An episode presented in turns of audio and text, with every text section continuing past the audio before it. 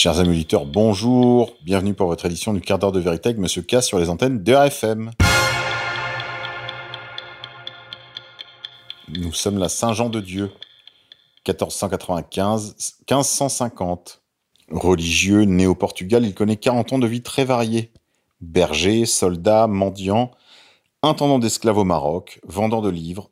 Un sermon de Jean d'Avila l'oriente en 1539 vers une vie plus évangélique. En 1540, il se fixe à Grenade, en Espagne, où il fonde un hôpital qui sera la base du nouvel ordre des frères hospitaliers de Saint-Jean-de-Dieu. Canonisé en 1690, il est déclaré patron des malades et des hôpitaux en 1886. Habité de questions métaphysiques, épris d'absolu, il était capable de tous les revirements et de toutes les contradictions, contemplatif et actif à la fois.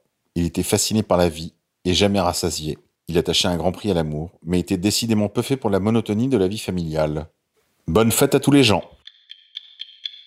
Grand remplacement, le Danemark est la première nation européenne à renvoyer les réfugiés syriens en leur assurant qu'ils peuvent rentrer chez eux, en assurant que leur pays est désormais en sécurité, via le dailymail.com.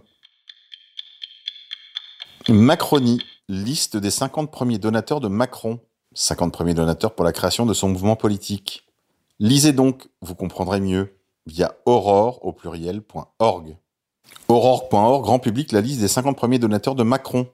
Nous rendons public la liste des 50 premiers donateurs de En Marche, mouvement politique créé par l'alors ministre de l'économie Emmanuel Macron, avec l'aide de quelques banquiers et personnels de Bercy, recrutés et rémunérés par l'argent du contribuable, afin d'aider à la promotion du candidat. Ces 50 personnes ont toutes contribué à la création du mouvement plusieurs mois avant l'annonce de sa création.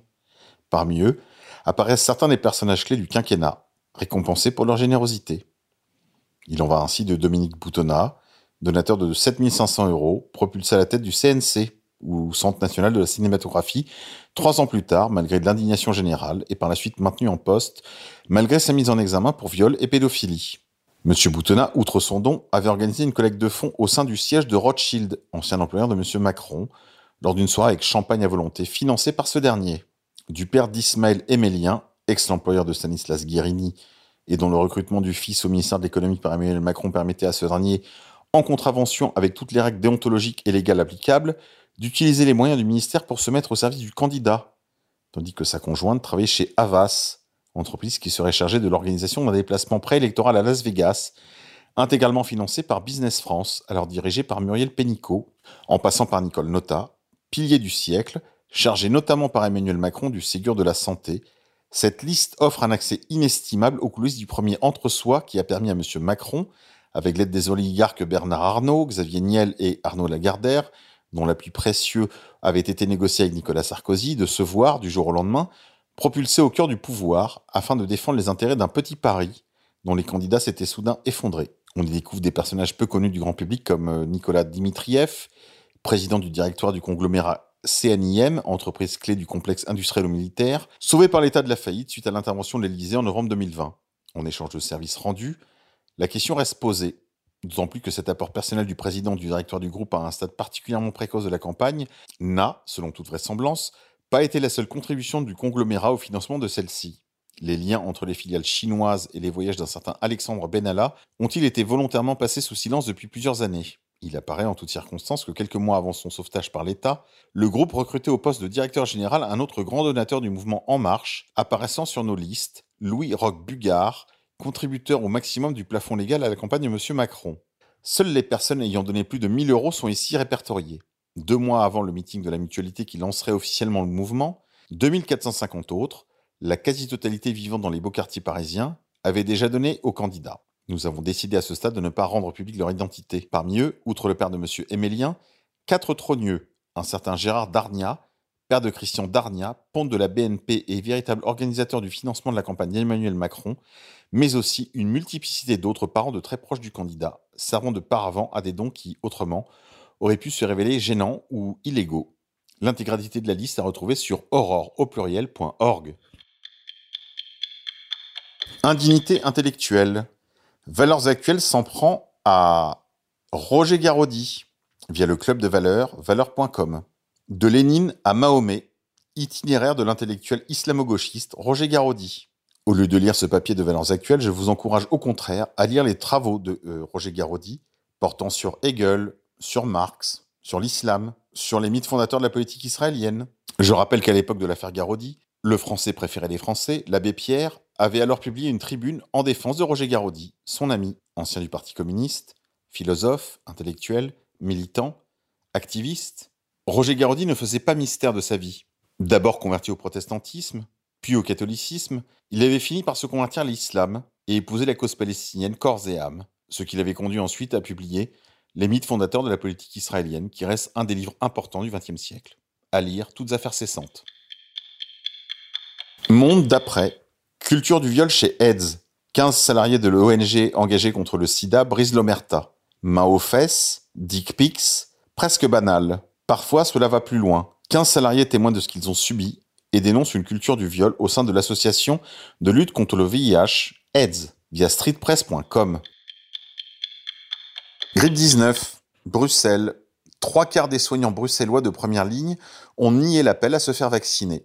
Seuls 25% des quelques 29 000 soignants bruxellois ont répondu aux invitations numériques pour se faire vacciner, envoyées en février, a indiqué Inge Neven, responsable de l'inspection de la santé Bruxelles pour la commission communautaire commune, via 7sur7.be.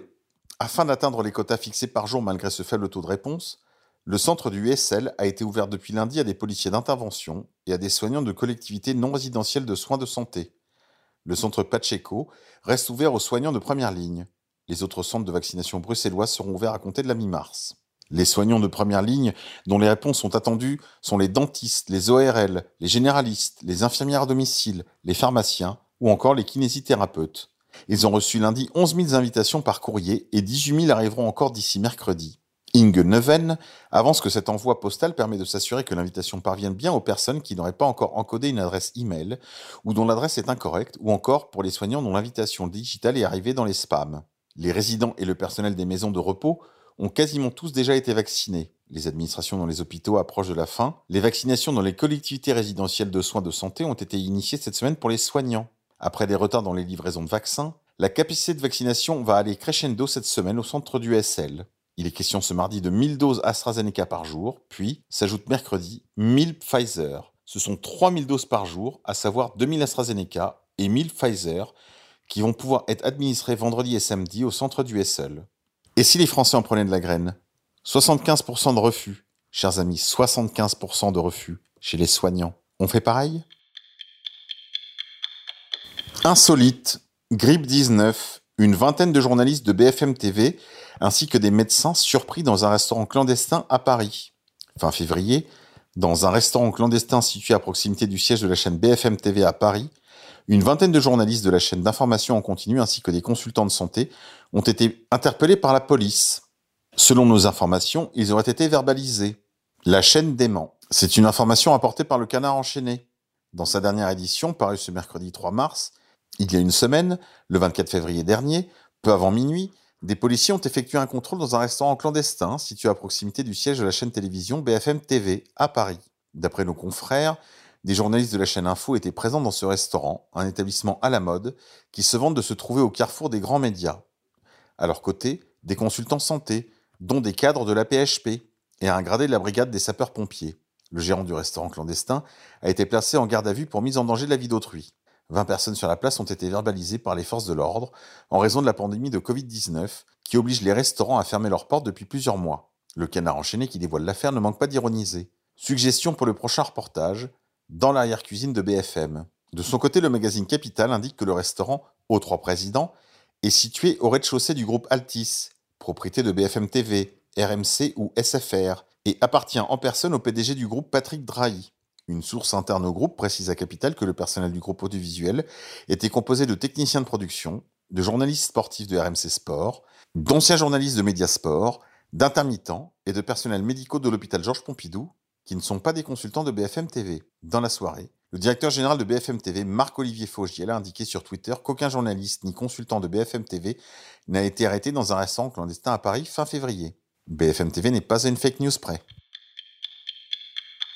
Couillonavirus. Le professeur Raoult alerte sur la consommation de la chicha et va lancer des travaux sur ce domaine. Dans cet entretien à la Provence.com, le professeur Raoult valide la pandémie. Il valide les vaccins, il valide les masques et il valide les contaminations par contact. Il explique que les chichas sera responsable de nouveaux clusters. Voilà. c'est fait. Le professeur Raoult a tombé le masque. C'est une opposition contrôlée et un faux résistant. Édition, le nouveau livre de Youssef Indy, L'autre Zemmour, disponible aux éditions Contre-Culture, se classe 76e sur le site amazon.fr, juste derrière le livre d'Éric Zemmour, Destin français, qui est classé 75e. Il n'a aujourd'hui que 23 commentaires. Je ne saurais trop vous recommander de l'acheter sur le site de Contre-Culture, de le lire et de poster un commentaire sur le site d'amazon.fr. Provocation. Accusé d'inciter à la discrimination, à la haine et à la violence, Génération identitaire dissout en Conseil des ministres. Gérald Darmanin a annoncé mercredi la dissolution de ce mouvement, qui présente selon lui le caractère d'une milice privée. Si on ne peut souscrire à toutes les lignes de travail des générations identitaires, une chose est sûre, on ne peut pas accepter leur dissolution. Il est vraiment temps qu'en France, on accepte la liberté d'expression. Totale. Ne sommes-nous pas assez grands pour accepter les désaccords? Sport. Plandémie. Johan Blake préfère manquer les JO plutôt que de se faire vacciner contre le Covid-19. Johan Blake, champion du monde 2011 du 100 mètres, a indiqué qu'il refuserait de se faire vacciner contre le Covid-19, quitte à manquer les Jeux olympiques de Tokyo cet été. En voilà un qui a une paire de couilles qui impose le respect. Sondage. Zemmour 2022. Le sondage IFOP qui rassure Marine Le Pen via marianne.net. L'opération était bien lancée, mais un sondage dévoilé par IFOP ce mercredi 3 mars vient heurter de plein fouet cette belle stratégie. L'analyse de leur chroniqueur David Dégouille. À lire. Pas inintéressant. Débat public. Un capitaine de gendarmerie sanctionné par sa hiérarchie pour avoir dénoncé la délinquance via valorsactuelles.com.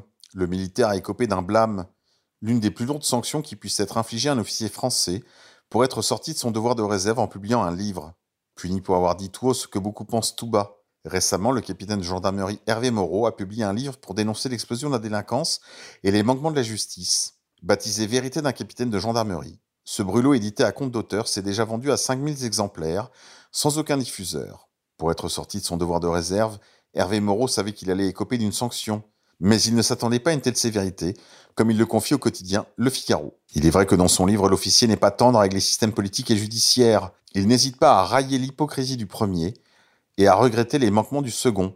Malgré le formidable travail mené sur le terrain par les gendarmes et les forces de l'ordre en général, combien de fois ai-je vu des auteurs d'agressions interpellés en flagrant délit ou après une enquête minutieuse, ressortir sans aucune condamnation, avec dans les yeux une expression de défi, s'insurge-t-il dans son ouvrage? L'objectif maintenant pour Hervé Moreau, quitter les drapeaux et s'engager en politique pour se présenter en juin 2022 aux élections législatives à Beaune, en Côte d'Or. Grand remplacement.